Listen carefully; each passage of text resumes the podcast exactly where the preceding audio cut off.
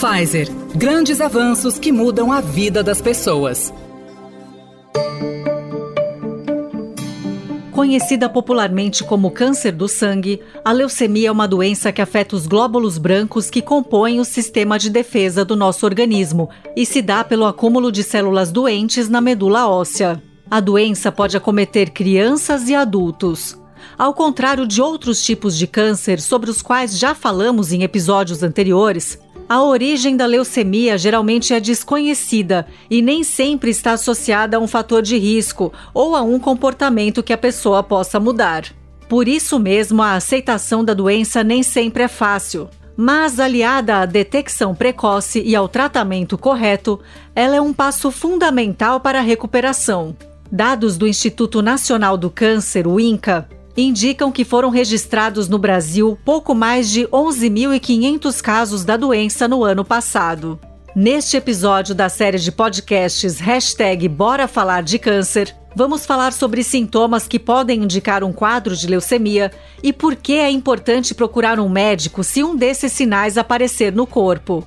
Vamos falar também sobre quais são os tipos de leucemia existentes, os tratamentos e avanços da medicina e da ciência nessa área, e o quanto a doação de medula óssea é importante e pode salvar vidas. Com a gente hoje nesse podcast estão a médica doutora Adriana Cury, da Pfizer, e a Katia Lene, que é batedora de açaí em Macapá. Ela é mãe da Eduarda, de 4 anos, que foi diagnosticada com leucemia. A Kátia e sua filha tiveram que se mudar para São Paulo para dar continuidade ao tratamento. Eu sou a Mafelo Visoto e esse podcast é uma realização do Estadão Blue Studio com patrocínio da Pfizer. Começo falando com a doutora Adriana. Seja bem-vinda, tudo bem? Tudo, tudo bem. E você? Tudo ótimo. Bom, diferentemente de outros tipos de câncer, a leucemia não está necessariamente ligada a um fator de risco, né? Quando o assunto é câncer de pele, por exemplo, a gente pensa em exposição ao sol, ou quando falamos de câncer de pulmão, logo associamos ao tabagismo. Mas com a leucemia, essa relação pode não ser tão direta assim. O que a medicina já sabe sobre a origem da doença, doutora? É isso mesmo. Nas leucemias, a gente não se encontrou ainda um fator que seja diretamente ligado com outros tumores que você falou, mas existem alguns fatores de risco que podem levar ao desenvolvimento de alguns tipos de leucemia. Então, por exemplo, exposição à radiação, exposição a alguns produtos químicos podem levar também. O paciente já ter sido submetido a um tratamento com quimioterapia por um outro tumor é associado também com o desenvolvimento de alguns tipos de leucemia. A gente sabe que algumas infecções virais pode predispor esse paciente a apresentar um tipo de leucemia e a idade, a idade do paciente é muito importante. A gente sabe que com o envelhecimento, alguns tipos de leucemia têm maior chance de se desenvolver. Doutora, quais são os principais sintomas da leucemia? Como que ela se manifesta? As leucemias elas são classificadas de algumas formas, né? Pensando nos sintomas, elas são classificadas entre agudas e crônicas. Isso depende do quê? Da rapidez da evolução dos sintomas. Então, nas leucemias crônicas, esses sintomas vão aparecendo devagar. E por que que acontece isso? Porque as células da medula as células doentes ainda não estão ocupando toda aquela medula óssea do paciente, sobram ainda células para fazer a função delas. Esse paciente, geralmente ele tem cansaço por conta da anemia, um pouco de palidez, é, ele ainda não tem sintomas muito exuberantes. E o médico acaba diagnosticando até em exames de rotina. Depois de um tempo, aí sim, essas células vão sendo substituídas e acelerando esse processo de agudização da doença, né? Pode levar até um processo de agudização. As leucemias agudas são diferentes, então elas já se instalam rapidamente. O paciente, quando descobre, geralmente já está com uma fase bem avançada, onde essa medula já está totalmente comprometida e não fazendo a função. Nesses pacientes, geralmente os sintomas é, mais importantes, eles decorrem da substituição mesmo. Como as células cancerígenas vão ocupando a medula, essa medula deixa de produzir outras células. E aí os sintomas mais importantes vêm da anemia, por falta de glóbulos vermelhos, e vem de plaquetopenia, que é a diminuição das plaquetas. Então esse paciente ele vai ter fadiga, né, cansaço, ele pode ter palpitação, ele pode ter uma palidez já importante e pode ter sintomas de sangramento por conta da falta de plaquetas. Então, ele pode apresentar sangramento, principalmente nasal, gengival, e também manchas roxas no corpo, uh, que são as equimoses, que também são decorrentes dessa diminuição das plaquetas. Esses pacientes podem também ter gânglios que são ínguas, né? Que as pessoas falam, e geralmente não são dolorosas. Pode ter febre, pode ter emagrecimento sem explicação. Então, os sintomas são bem mais ricos nessa leucemia aguda do que na crônica. Então, vale fazer exames periódicos. O diagnóstico precoce é muito importante. É, o diagnóstico precoce é importante, porque se você descobre numa fase inicial, você pode descobrir uma leucemia que ainda está começando, está se desenvolvendo, e principalmente porque as leucemias na fase inicial respondem melhor aos tratamentos do que uma leucemia já em outro estágio. E quais são os tipos de leucemia que existem, doutora? Primeiro, a gente pensou na classificação entre crônica e aguda, né, que vem da sintomatologia. Mas a linhagem celular é muito importante para classificar. O que é a linhagem celular? O tipo de célula dentro das células sanguíneas que dão origem à leucemia. Então, a gente sabe que todas elas vêm de uma única célula. Essa célula se divide em dois tipos, as linfóides e as mieloides. Se a célula cancerígena for da linhagem mieloide, ou for da linhagem linfóide, são classificações diferentes. Então, nós temos quatro classes importantes de leucemia, vamos dizer assim, que é a mieloide aguda, a mieloide crônica, a linfóide aguda e a linfóide crônica. E todas podem acometer tanto crianças quanto adultos?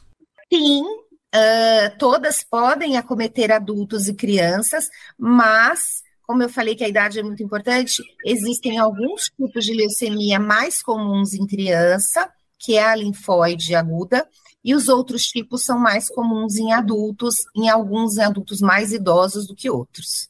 Esse é o caso da Eduarda, filha da nossa convidada aqui presente? É, o caso dela é um caso de, de LLA, que a gente fala, leucemia linfoblástica aguda, que é muito mais prevalente em crianças. Tá certo. Bom, introduzindo a Kátia agora aqui na nossa conversa, eu gostaria de saber como é que foi a descoberta da doença. Houve sintomas que te fizeram procurar uma ajuda médica, Kátia? Sim, é, eu acredito que o caso da Maria Eduarda foi até meio precoce, porque como eu já trabalhava na área, técnico de laboratório, é a minha área, técnica de laboratório, então eu comecei a observar é, alguns sintomas nela, por exemplo, palidez, é, perda de apetite, mas até então eu achei que fosse uma coisa que normalmente criança, né, é, é uma coisa comum em criança, perda de apetite, é, a palidez, como eu falei também, eu cheguei a achar que era uma anemia, mas uma anemia normal, não uma anemia tão severa, tão cruel assim, entendeu? E até fiz, fiz a, a besteira de automedicá-la.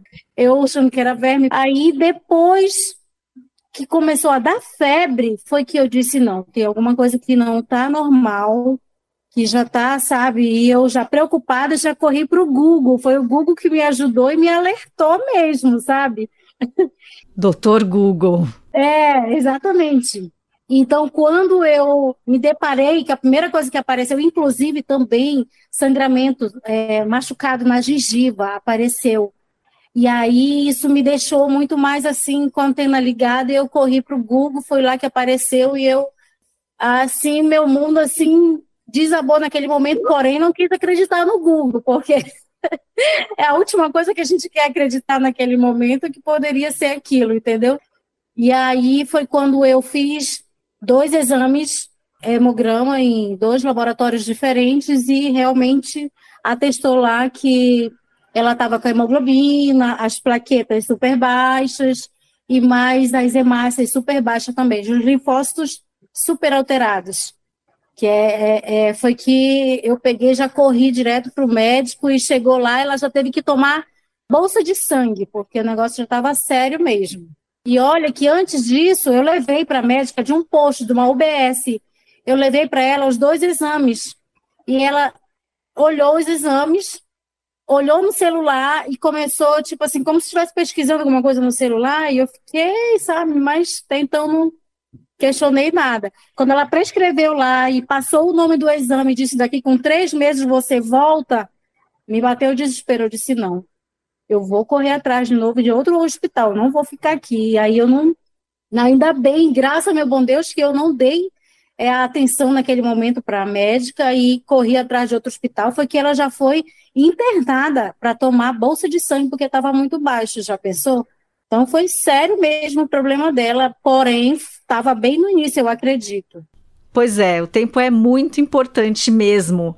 Doutora, eu gostaria de te ouvir também sobre esse processo de diagnóstico esse processo diagnóstico geralmente não é tão difícil. Eu não posso falar aqui sobre a conduta dessa médica que ela passou, porque eu não vi os exames, né? Então a gente pode ser injusta com a pessoa. Mas pode não ser fácil, dependendo do hemograma, né? Geralmente, a pessoa, num caso agudo, a pessoa tem mais sintomas, então é uma coisa mais clara. Na da doença crônica, não é uma coisa tão clara. E o primeiro exame que o médico pede realmente é um hemograma. Esse paciente deve ser referenciado para um hematologista na suspeita de uma, de uma leucemia, e é o hematologista que vai dar esse diagnóstico com certeza. Depois disso, ele deve passar por outros exames, então, que confirma o diagnóstico ainda não é o hemograma, tem que ser feito um mielograma, que é um estudo das células da medula e não do sangue e em alguns casos é necessária uma biópsia de medula óssea. Aí o paciente ainda precisa ser submetido a um exame que vai estudar os cromossomos daquela célula, os genes daquela célula e também o fenótipo da célula, que é a aparência, os marcadores da célula. Não é muito demorado, mas todos esses passos precisam ser feitos antes do médico definir qual o tipo de leucemia e qual o tratamento ideal para ser feito. Falando sobre tratamento, a Eduarda está sendo cuidada numa casa de apoio aqui em São Paulo. Como é que está sendo essa jornada, Kátia? Quais foram as mudanças na vida de vocês, em família? Na verdade, eu sou mãe solo, né? E aí só morava eu e ela mesmo na casa. Eu tenho um filho, porém ele não mora comigo, mas a gente tem contato e a... claro que bate a saudade, né? Mas ele não convivia comigo. Então eu costumo dizer até que tudo que eu quero assim agora para mim o que vale eu deixei minha casa minha minha eu era batedora de açaí como já já foi mencionado aí né? E tudo que ficou para trás assim em relação a coisas materiais para mim é não, não não vale de nada nessas horas porque tudo que a gente quer é a saúde de um, de um filho nosso. E eu é exatamente isso que eu quero para mim poder assim voltar para minha terra porque eu não vejo a hora disso acontecer que seja breve. Doutora, falando sobre o tempo de tratamento, qual é normalmente a extensão dele? Tudo depende do tipo de leucemia que esse paciente tem, né? Então, depende do, do tipo de leucemia, se é crônica, se é aguda, se é, se é linfóide, se é mieloide. Alguns tipos de leucemia precisam realmente de uma quimioterapia intensa. Para outros, já existem opções de, de tratamentos mais específicos. O que quer dizer isso? Que ele vai matar só as células com câncer e não todas as outras células, como acontece geralmente com a quimioterapia. O, o, tratamento também depende do estado geral do paciente. Então, muitas vezes um paciente ele vai ser submetido ou não a um transplante de medula se ele tiver condições clínicas para aquilo. Então, é tudo muito variável, a gente não pode falar em uma leucemia só, né? Em adulto é diferente, em criança é diferente, e cada tipo de leucemia tem um tratamento diferente. As leucemias crônicas, geralmente, elas são tratadas por muito tempo, com drogas orais, e as agudas tendem a precisar desse tratamento mais rápido com a quimioterapia. E quanto mais jovem, maior a chance de fazer a cirurgia de transplante de medula ou não? Não, depende do tipo da leucemia e não da, da idade. Alguns tipos de leucemia que são muito comuns em adulto, aí eu não posso falar que quanto mais jovem, assim, abaixo de 50 anos, acima de 50 anos, vai, vamos falar assim. E existem diferentes tipos de transplantes? Sim, existem dois tipos principais de transplante. Um é o transplante autólogo de medula óssea e existe o transplante halogênico de medula óssea. A diferença é que no transplante autólogo, o paciente recebe células dele mesmo. Então, retira-se as células daquele, da medula daquele paciente, o paciente é submetido a um tratamento intenso que visa acabar com todas aquelas células cancerígenas na medula, e depois ele recebe de volta as próprias células dele para uh, produzir uma nova população de células dentro da medula. O transplante halogênico, uh, que é o que para as leucemias é o mais usado, ele nesse transplante a pessoa precisa de um doador compatível. Então ele acaba recebendo é, células de medula óssea de outra pessoa, que pode ser um familiar ou não. E doutora, qualquer cidadão comum, qualquer pessoa pode fazer a doação de medula óssea? Sim, qualquer pessoa que atenda alguns critérios e quiser ser um doador de medula óssea pode doar.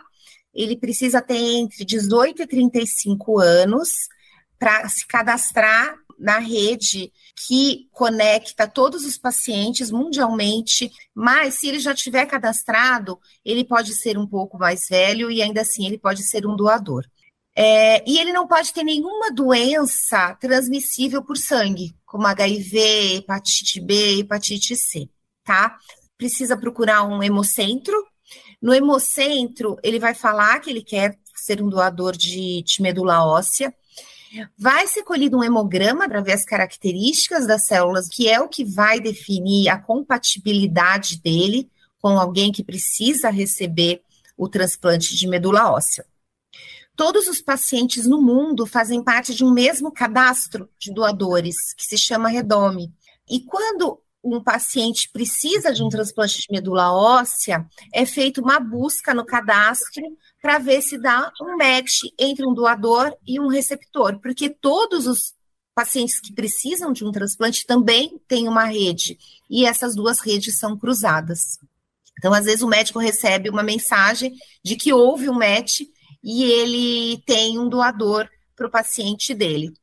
E a gente ainda vê muita desinformação por aí, tem gente que tem medo de fazer a doação. Por que isso, doutora? Qual que é a diferença é, entre doação de medula óssea e doação de sangue comum? Ainda existe, gente, porque as pessoas acho que não entendem direito o processo, né?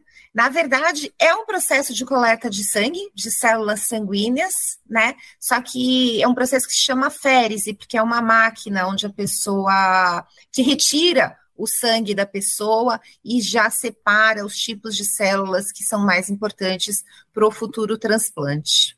Mas é um processo muito simples mesmo.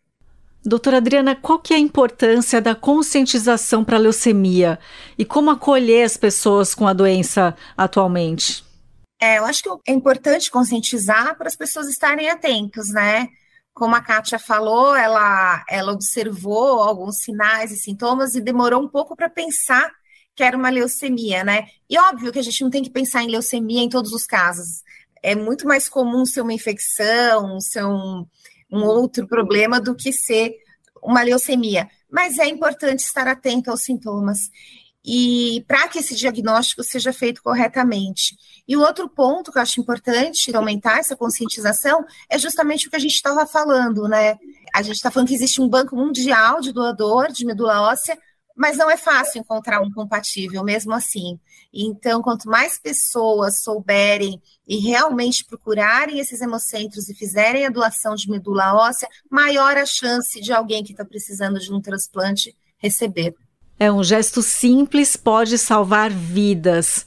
Kátia, chegando aqui ao final da nossa conversa, eu gostaria de saber como essa experiência ressignificou a infância da sua filha. Que aprendizado que você teve disso tudo? Olha, é, realmente, apesar assim, da minha vida assim, ter virado de ponta cabeça, assim, totalmente mudado a minha vida bruscamente, assim, mas eu estou muito esperançosa, sabe, com muita fé em Deus, de que minha filha, em nome de Jesus, ela já está curada, apesar de ser um LLAB considerada grave, mesmo assim, com a quimioterapia, ela conseguiu zerar, ela está apenas seguindo o protocolo, não vai precisar de, de transplante, ela é considerada alta porque ela corre o risco de, de voltar, mesmo na quimioterapia, né?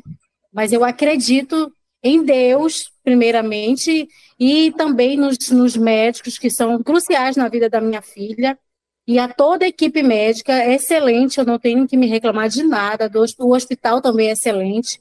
Estamos lá já há nove meses e está sendo excelente e a minha, a minha vida, assim, realmente, apesar de ter mudado, mas minha filha está tranquila, ela tem a, tem a brinquedoteca que eu pensei logo no início, eu cheguei a entrar em depressão, porque, poxa, minha filha já ia começar esse ano a estudar, eu achava que ia perder assim, o contato com as crianças, e ela está tendo todo esse contato, tanto lá, quanto aqui na casa de apoio também com as crianças daqui, que também são crianças oncológicas. E, e assim, não é a mesma coisa, porém ela continua fazendo o papel de criança, né? Embora ela de vez em quando, como nós somos macapaenses, reclama muito da, da alimentação, que ela diz, mãe, eu, eu tô precisando, quero açaí, ela só toma açaí, esse é o problema. É a única dificuldade aqui para Maria Eduarda, é o açaí. ela não come, não come nada, nada, nada em relação a feijão, arroz. Isso realmente está fazendo uma falta danada, porque isso também precisa do, dos nutrientes, né, dos alimentos e tudo mais. Só que, segundo a medicina, o, o açaí também é, é, é, muito nutritivo, né?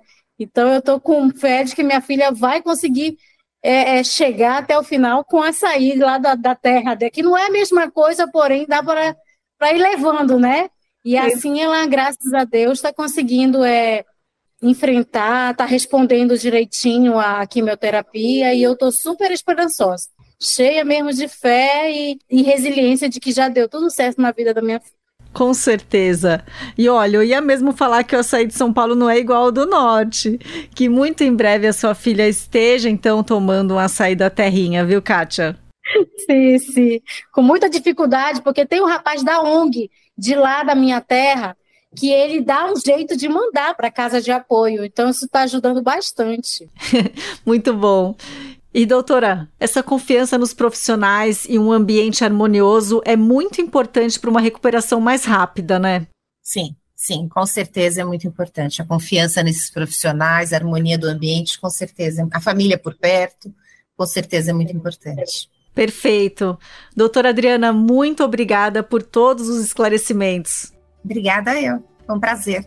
E a você, Kátia, o nosso muito obrigada por ter compartilhado aí a história da Eduarda. Satisfação. Prazer é todo meu. E claro, agradeço também a você, ouvinte, que acompanhou esse bate-papo até aqui. Eu sou a Mafelo Visoto e conversei hoje com a doutora Adriana Cury e com a Kátia Lene, que é mãe da Eduarda, que está tratando uma leucemia em uma casa de apoio aqui em São Paulo. Este foi o último episódio do podcast Hashtag Bora Falar de Câncer. Nas edições anteriores, falamos sobre outros tipos de câncer, como o de mama, o de pulmão. Também conversamos sobre temas e sentimentos que permeiam o diagnóstico e o enfrentamento da doença por meio das falas de especialistas e de pessoas e familiares que passaram por um câncer e puderam nos contar suas histórias. Este podcast é uma realização do Estadão Blue Studio com patrocínio da Pfizer. Até uma próxima!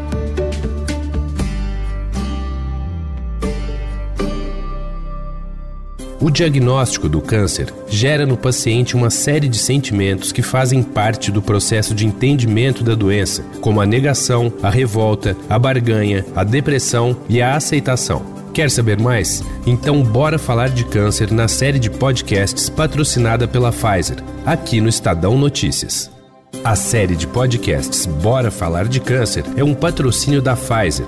Pfizer, grandes avanços que mudam as vidas das pessoas.